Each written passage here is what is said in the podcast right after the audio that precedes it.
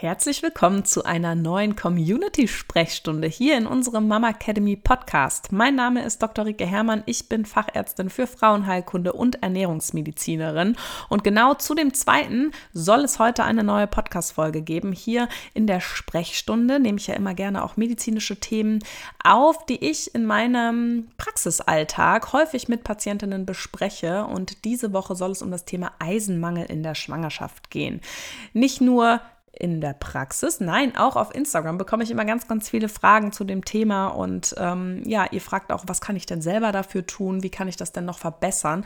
Und ähm, ich werde euch jetzt in den nächsten Minuten einen Abriss geben zu dem Thema. dass wir tauchen mal tief ein. Warum ist das eigentlich so wichtig, dass wir uns um den Eisenspeicher kümmern in der Schwangerschaft? Wie kann man das selbst vielleicht auch prophylaktisch angehen und seine Therapie vielleicht auch mit der Ernährung begleiten? Und wann ist es wirklich notwendig, auch Nahrungsergänzungsmittel zu nehmen. All das werde ich euch jetzt in den nächsten Minuten erklären. Und wenn dich das Thema noch mehr interessiert, Nahrungsergänzungsmittel, aber auch ganz viel Wissen rund um die Schwangerschaft und das Thema Geburt und Geburtsvorbereitung, dann schreib dich am besten noch schnell auf unsere Warteliste für unser Online-Programm Gesund durch die Schwangerschaft. Denn da hast du eine exklusive Betreuung in den nächsten Monaten. Du bekommst von mir ganz viele Wissensvideos. Du bekommst eine komplette Geburtsvorbereitung mit einem Beckenboden-Intensivkurs ähm, für die Schwangerschaft. Du kannst deine Fragen an uns stellen als deine Expertinnen und wir gehen auch in verschiedenen Live-Sessions nochmal mit dir zu deinen Fragen in die Tiefe. Und wenn du dich auf die Warteliste schreibst, unverbindlich natürlich, dann profitierst du von dem allerbesten Angebot. Den Link dazu findest du unten in den Show Notes. Und jetzt geht's los mit dem Podcast.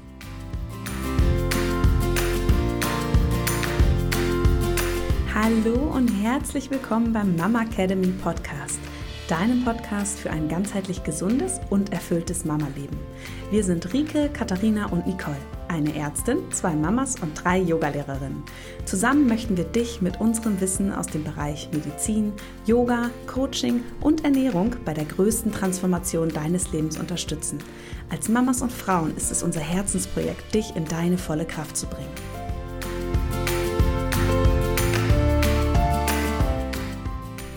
Eisen. Dieser Mineralstoff, den wir ähm, ja, in unserem Körper benötigen, können wir tatsächlich nicht selbst herstellen. Wir sind also darauf angewiesen, dass wir Eisen unserem Körper zuführen.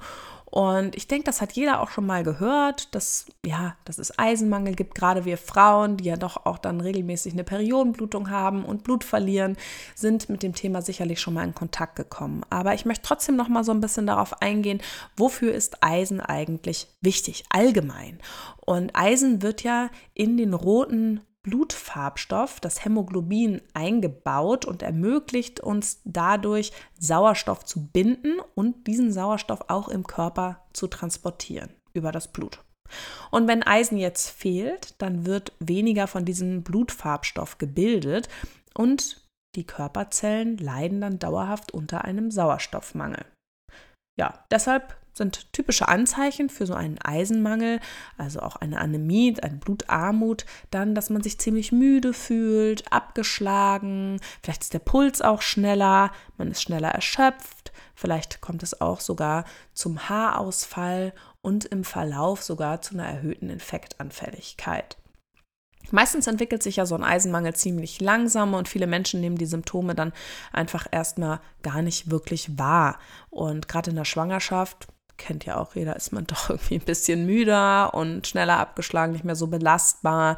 Und ähm, Haarausfall wird dann auch mal gerne den Hormonen zugeschrieben und infektanfälliger ist man ja sowieso. Und deswegen ist das da auch manchmal gar nicht so einfach allein an den Symptomen zu erkennen. Deshalb wird ja in der Schwangerschaft auch regelmäßig nach dem Blutfarbstoff geguckt, aber darauf gehe ich gleich auch nochmal ein. Ja, und wie ist das jetzt in der Schwangerschaft? Habe ich denn da eigentlich einen erhöhten Bedarf an Eisen? Und ja, das hat man. Tatsächlich verdoppelt sich sogar der Eisenbedarf. Um, außerhalb der Schwangerschaft haben Frauen einen Eisenbedarf von ungefähr 15 Milligramm pro Tag an Eisen und in der Schwangerschaft sind es dann 30 Milligramm. Ja, und warum ist das so? Es ist so, dass natürlich das Kind selber auch einen eigenen Blutkreislauf entwickelt und ja dann auch noch mal eine Blutmenge braucht und die Gebärmutter wird verstärkt durchblutet und wir bilden ein ganz neues Organ in unserem Körper, was auch ziemlich crazy ist. Denn die Plazenta, der Mutterkuchen, ist ja ein eigenständiges Organ. Und das ist auch sehr, sehr stark durchblutet. Da geht es ja auch um den Blutaustausch. Und deswegen haben wir einfach in der Schwangerschaft einen deutlich erhöhten ähm, Eisenbedarf. Ja, und in Deutschland ist es so, dass fast jede zweite schwangere Frau von einem Eisenmangel betroffen ist und jede zehnte Schwangere sogar so stark, dass man von einer wirklichen Anämie, also einer Blutarmut sprechen muss. Und ähm, jetzt können wir uns natürlich fragen, ähm, wann besteht denn eigentlich so ein Mangel und wie kommt das denn? Und in der Schwangerschaft ist es so, dass tatsächlich rein physiologisch bei jeder Schwangeren sich der Blutfarbstoff, also das Hämoglobin, im Verlauf der Schwangerschaft um bis zur Mitte der Schwangerschaft, ungefähr so 24. Schwangerschaftswoche, um zwei bis vier Gramm pro Deziliter verringert. Und das ist auch die ähm, Einheit, in der das Hämoglobin immer angegeben wird beim Labor. Also dass das dann sozusagen zwei Punkte nach unten geht, ist normal. Und das liegt daran, dass wir im Verhältnis in unserem Blut in der Schwangerschaft weniger Zellen und mehr Flüssigkeit haben, damit das Blut besser fließen kann. Ähm, also im Endeffekt ist das so eine Art Verdünnungsanämie. Ja, wir haben zu viel Flüssigkeit im Verhältnis zu Zellen oder das ist nicht zu viel, sondern mehr dass einfach das Blut besser bewegt werden kann und auch besser durch die Plazenta, durch den Mutterkuchen hindurchfließen kann. Und dann kommt es, ähm, kann es natürlich auch dazu kommen, dass einfach, wenn weniger Eisen da ist, auch weniger von dem Blutfarbstoff hergestellt werden kann. Und ähm, das ist dann eben der Eisenmangel. Natürlich kann es auch in der Schwangerschaft mal zu einer Blutung kommen. Es kann auch ähm, zu Erkrankungen wie zum Beispiel einer Präeklampsie kommen, die auch das Anämierisiko erhöhen. Aber das häufigste und die häufigste Ursache einer Anämie, einer Blutarmut in der Schwangerschaft ist tatsächlich der Eisenmangel. Und das ist wirklich so ganz ähm, grob gesagt eben 50 Prozent der Schwangeren haben tatsächlich auch dann eben eine Anämie, einen Eisenmangel. Ja.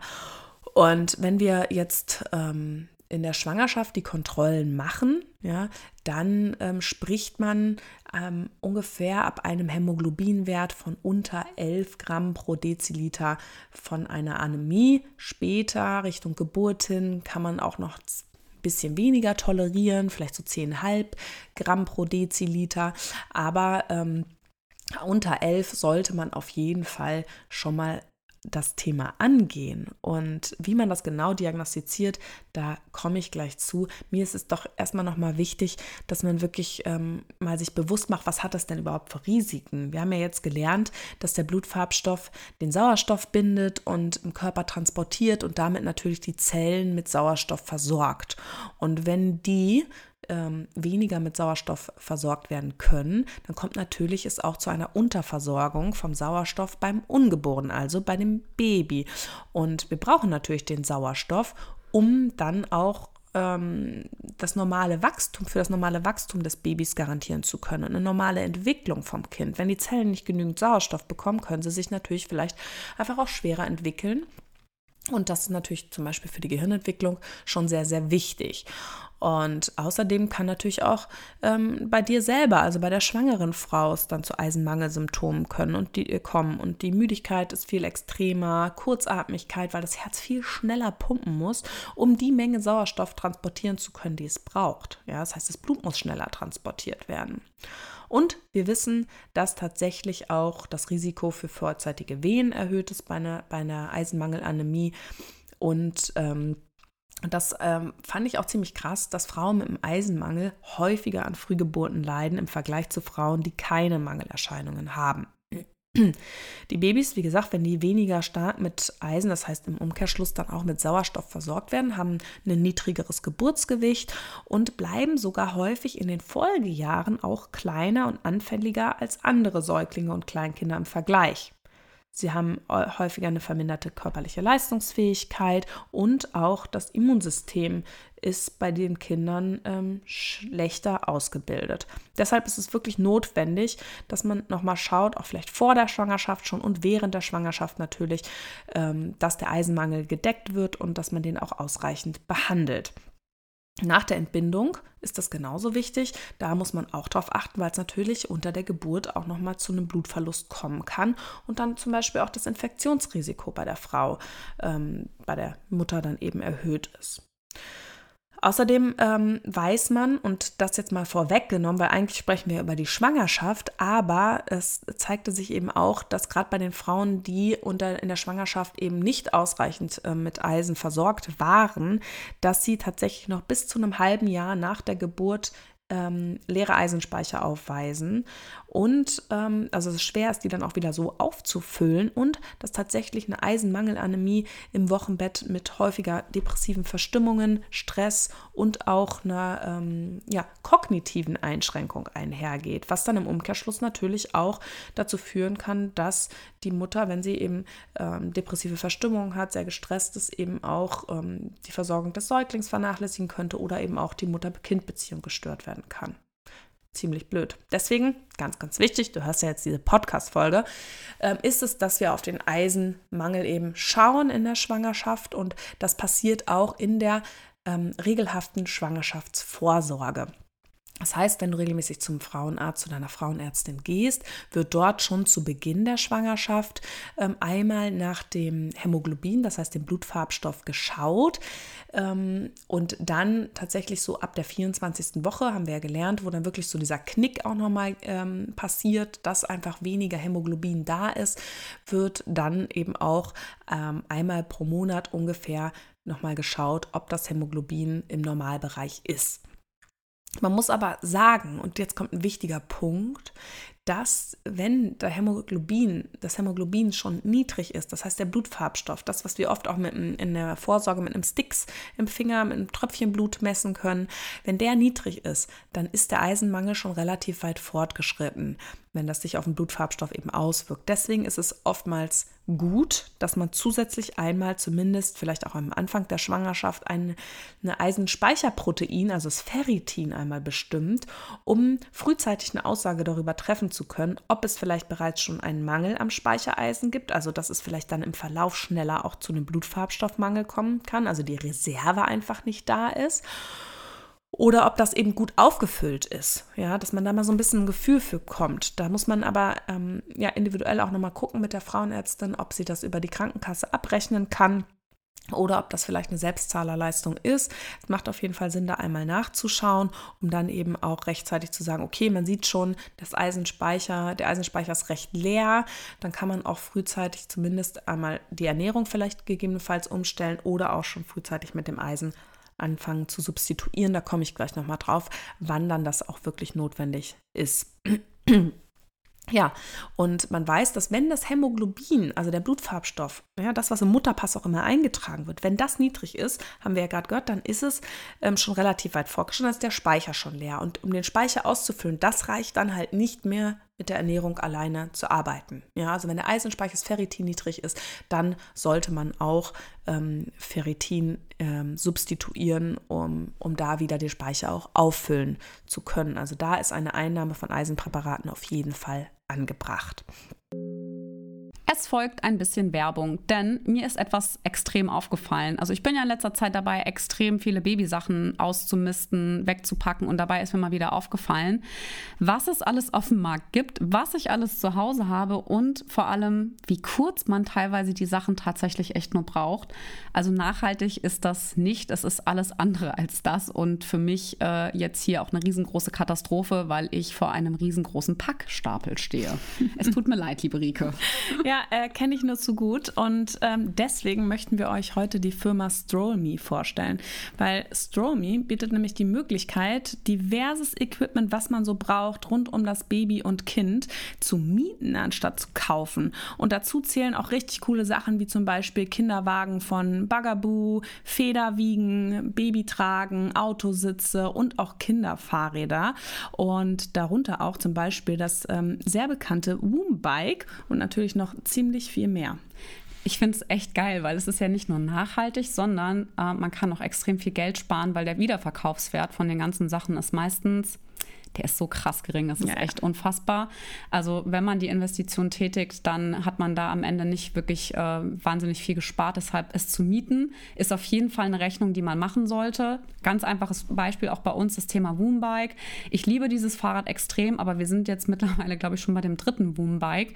Und ähm, gerade so am Anfang oder auch im Sommer, wenn man das halt tatsächlich viel braucht und es dann in die kältere Jahreszeit geht, wo das dann auch einfach ähm, ja dann wieder in den Keller wandert, ist das definitiv was, was man einfach ganz unkompliziert wieder zurückgeben kann. Und das, ich glaube, das ist bei euch doch auch gerade ein aktuelles Thema, ja, was du gerade gesagt hast. Ne? Total Thema, weil der Große recht spät angefangen hat mit dem Fahrradfahren und dann schon mit einer größeren Größe gestartet ist. Und der Kleine jetzt, ähm, ja, eigentlich kein Fahrrad in seiner Größe hat. Und ich weiß ja, dass wenn er es erstmal gelernt hat, kann er sehr schnell auch auf die nächste Größe umsteigen, weil er ist jetzt von der Körpergröße einfach nicht so klein.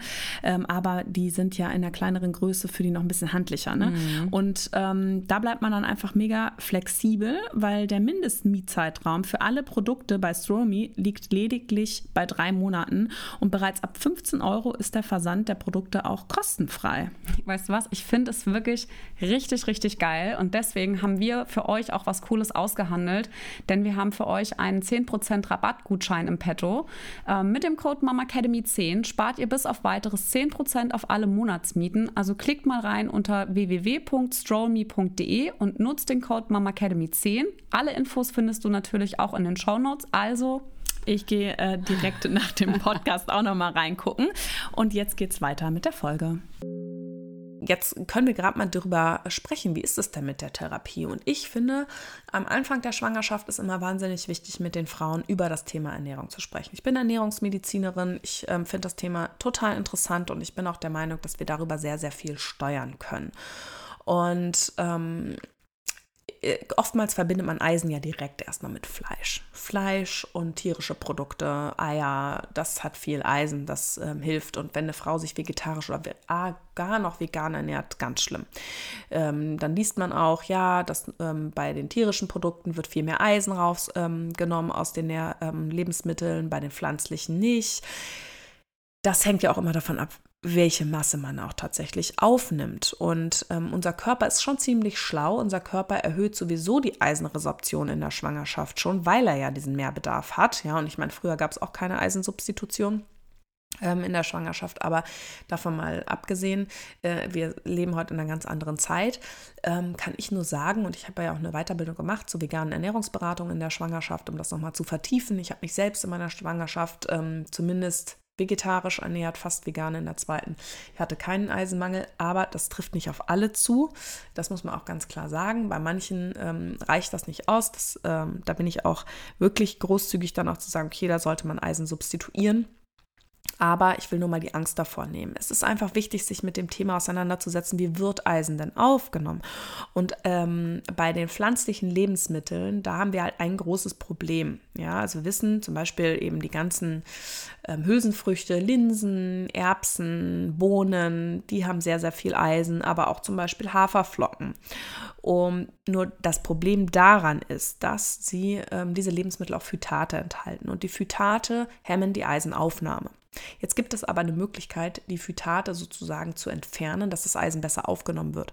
Und das ist ähm, das Einweichen. Ja, das heißt Haferflocken, wenn wir die einweichen, ja, zum Beispiel in Form von Overnight Oats oder so, dann können wir diese Phytate eben aufsprengen sozusagen oder abbauen und das Eisen wird freigedickt und kann besser vom Körper aufgenommen werden. Das gleiche gilt eben auch für Hülsenfrüchte, die ja sowieso häufig eingeweicht oder zumindest ähm, aufgekocht werden. Ähm, und dann kann das Eisen auch vom Körper aufgenommen werden. Das ist einfach eine ganz wichtige Information. Und ähm, dann ist es so, dass wir die Aufnahme von Eisen durch manche Lebensmittel auch hemmen können. Und hier ist der Knackpunkt. Wenn ich äh, natürlich zum Beispiel viele Milchprodukte esse, mit, jetzt ganz einfaches Beispiel, Milch mit Haferflocken, dann hemmt die Milch die Aufnahme von dem Eisen aus den Haferflocken. Das machen halt viele dann halt verkehrt, wenn sie sagen, ich esse aber doch viel Eisen, dass da einfach ähm, die Konkurrenz sozusagen zu groß ist von den Nahrungsmitteln und das Eisen nicht gut aufgenommen werden kann. Also, kleiner Tipp am Rande, Haferflocken vielleicht mit Hafermilch mit Wasser aufkochen und ähm, das ist deutlich besser als mit Milch. Und dann gibt es natürlich auch noch Lebensmittel, die die Eisenaufnahme fördern.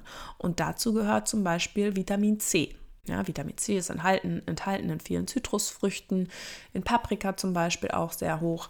Und das können wir natürlich gut mit eisenreichen Lebensmitteln kombinieren. Wenn ich mir also meine Overnight Oats mit Wasser aufkoche und dann noch ein bisschen Obst reinschnippel, ja, oder ähm, Spritzer Zitronensaft, wie so, ähm, was ich super gerne esse, ähm, Büchermüsli vielleicht, ja, dann habe ich da eine gute Kombination. Und so kann ich natürlich meine Ernährung dann auch gestalten und gucken, wirklich, welche Lebensmittel haben viel Eisen, welche Lebensmittel hemmen Eisen und dann vielleicht noch den Trick der Zubereitung. Und dann kann ich das schon auch gut steuern. Das sind natürlich Dinge, die man in der Ernährungsberatung dann erfahren kann, aber auch kleine Hinweise ähm, gebe ich meinen Patienten auch gerne mit, ähm, wenn es um das Thema geht. Und ähm, wenn sie mir zum Beispiel sagen, ich ernähre mich vegetarisch oder vegan, dann gebe ich solche Tipps dann mal gerne mit. Und das wollte ich jetzt mit dir auch nochmal tun. Es gibt natürlich noch viele mehr, äh, viel mehr Lebensmittel, wie zum Beispiel Kaffee oder auch verschiedene Teesorten, die eben ähm, Proteine enthalten, die die Aufnahme von Eisen vermindern. Und ganz wichtig ist es eben auch ähm, jetzt mit der Substitution, weil es kommen, schaffen nicht alle Frauen nur mit der Ernährung ihren Eisenmangel auch aufzubauen. Wie wir schon gehört haben, da wo wir sehen, dass es der Blutfarbstoff schon vermindert ist, da bringt das mit der Ernährung oftmals auch nicht ausreichend viel. Und gerade so ab der Hälfte der Schwangerschaft kommt es schon bei vielen dazu, dass man Eisen substituieren sollte. Also ungefähr, wenn das, der HB-Wert unter 11 ist, ähm, kann man das mit oralen Eisen-Nahrungsergänzungsmitteln ähm, machen. Das heißt, was man immer, was man schluckt. Ja, in der Regel beginnt man mit Eisentabletten und hier ist es natürlich einfach auch nochmal wichtig, dass man diese ähm, nicht zu einer Mahlzeit mit dazu nimmt, wo dann vielleicht wieder Hemmstoffe dabei sind, sondern am besten eben auf nüchternen Magen oder mit ausreichend Abstand zum Essen, also zwischen zwei Mahlzeiten und dass man dann danach, davor und danach zwei Stunden nichts gegessen hat. Super ist es dann natürlich auch mit einem Vitamin C reichen ähm, Getränk, das runterzuspülen, zum Beispiel Wasser mit Zitrone, gebe ich immer gerne mit, dass das nochmal besser aufgenommen wird. Jetzt haben wir aber natürlich einen Nachteil mit dem Eisen, was führt natürlich blöderweise zu Verstopfung. Und deswegen finde ich es auch immer angebracht, wirklich Eisen nur zu substituieren, wenn es notwendig ist. Und das sagen auch die Leitlinien. Eisen sollte nicht jeder Frau standardmäßig gegeben werden, aber in vielen Nahrungsergänzungsmitteln ist es drin. Deswegen auch nochmal kleiner Hint, komm mal in unser kostenloses Webinar äh, zum Thema ganzheitlich gesunde Schwangerschaft und optimale Geburtsvorbereitung, was am 13. November stattfindet. Das Ganze ist kostenlos. Du kannst dich da über unsere Website anmelden und da werden wir genau über dieses Thema sprechen. Welche Nahrungsergänzungsmittel sind denn eigentlich wirklich sinnvoll und was ist vielleicht auch zu viel? Hüpf mal und, um, auf unserer Homepage, den Link dazu findest du in den Show Notes und sei auf jeden Fall mit dabei am 13. November um äh, 19.30 Uhr in unserem kostenlosen Live-Webinar.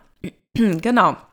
Ja, und sollte der Eisenmangel dann aber doch in der Schwangerschaft sehr äh, niedrig wäre, also sehr, ähm, der Eisenmangel sehr stark werden, so wollte ich sagen, dann kann es tatsächlich auch mal notwendig werden, dass man eine Eiseninfusion macht. Das ist aber wirklich selten der Fall. Ungefähr beim der ähm, Eisenwert, also wenn der, der ähm, der Blutfarbstoff dann so HB unter 9 Gramm pro Deziliter sinkt, dann sollte man tatsächlich auch eine Eisen, über eine Eiseninfusion nachdenken.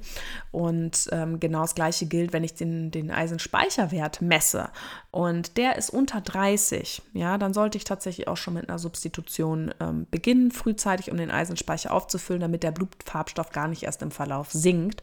Und wenn ich natürlich einen Eisenspeicherwert habe, der wirklich sehr niedrig ist, also zum Beispiel unter 12, dann auch ähm, darüber nachdenken, ob man eine Eiseninfusion macht.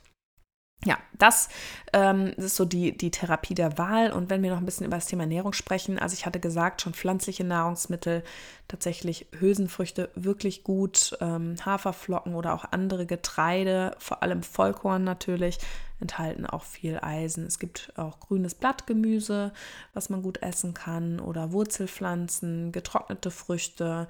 Auch die haben zum Teil viel Eisen. Und wenn das mit den Tabletten zu starken Nebenwirkungen führt, dann bitte unbedingt ansprechen bei der Frauenärztin und nicht einfach weglassen. Das ist mir auch nochmal ganz wichtig. Es gibt andere Alternativen, wie zum Beispiel auch einen Eisensaft. Man muss sich da mal so ein bisschen durchprobieren. Auch was kann man vielleicht tun, um die Nebenwirkungen wie Verstopfung auch zu reduzieren. Also da nicht einfach sagen, oh, ich nehme die nicht mehr, damit geht es mir nicht gut, sondern das sollte man besprechen. Ich glaube, das ist dir jetzt auch klar, nachdem du die Folge angehört hast, warum das ganze Thema so wichtig ist. Ja, bei den tierischen Nahrungsmitteln ähm, ist es vor allem rotes Fleisch, also Rindfleisch, Schweinefleisch, Ähm, Geflügelfleisch Fleisch weniger, also die roten Fleischarten haben tatsächlich mehr Eisen, ähm, Eier ähm, und Leber, obwohl man bei der Leber tatsächlich aufpassen sollte. Ist ja in der Schwangerschaft ähm, nicht so super wegen des Vitamin A-Gehalts. Darüber spreche ich übrigens auch nochmal im Live-Webinar. Ähm, das sollte man dann nicht in großen Mengen zu sich nehmen.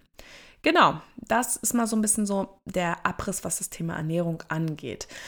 Mir ist es einfach wichtig, dass du weißt, ähm, warum eigentlich auch diese Kontrollen immer gemacht werden in der Schwangerschaftsvorsorge und dass du auch weißt, wenn bei dir ein Eisenmangel auftritt, dass es halt vielen Frauen so geht, dass es auch einen Grund hat mit der Verdünnung, die dann eben stattfindet und dass der Körper einfach wahnsinnig viel Eisen auch verbraucht, dass der Verbrauch doppelt so hoch ist und dass es aber eben wichtig ist, dass du was dafür tust und natürlich auch eben, wie du vielleicht selber was machen kannst mit deiner Ernährung.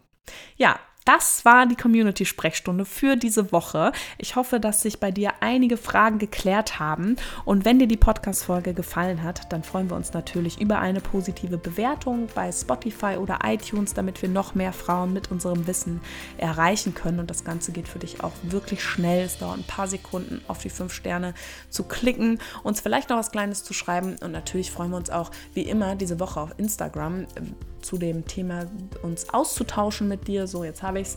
Ähm, auch da äh, wird es nochmal mehr Informationen für dich geben. Und wenn du uns noch nicht folgst, at die.mama Academy, dann hol das gerne nach, denn da gibt es immer viel Wissen auch nochmal für dich. Und dann wünsche ich dir eine schöne Woche.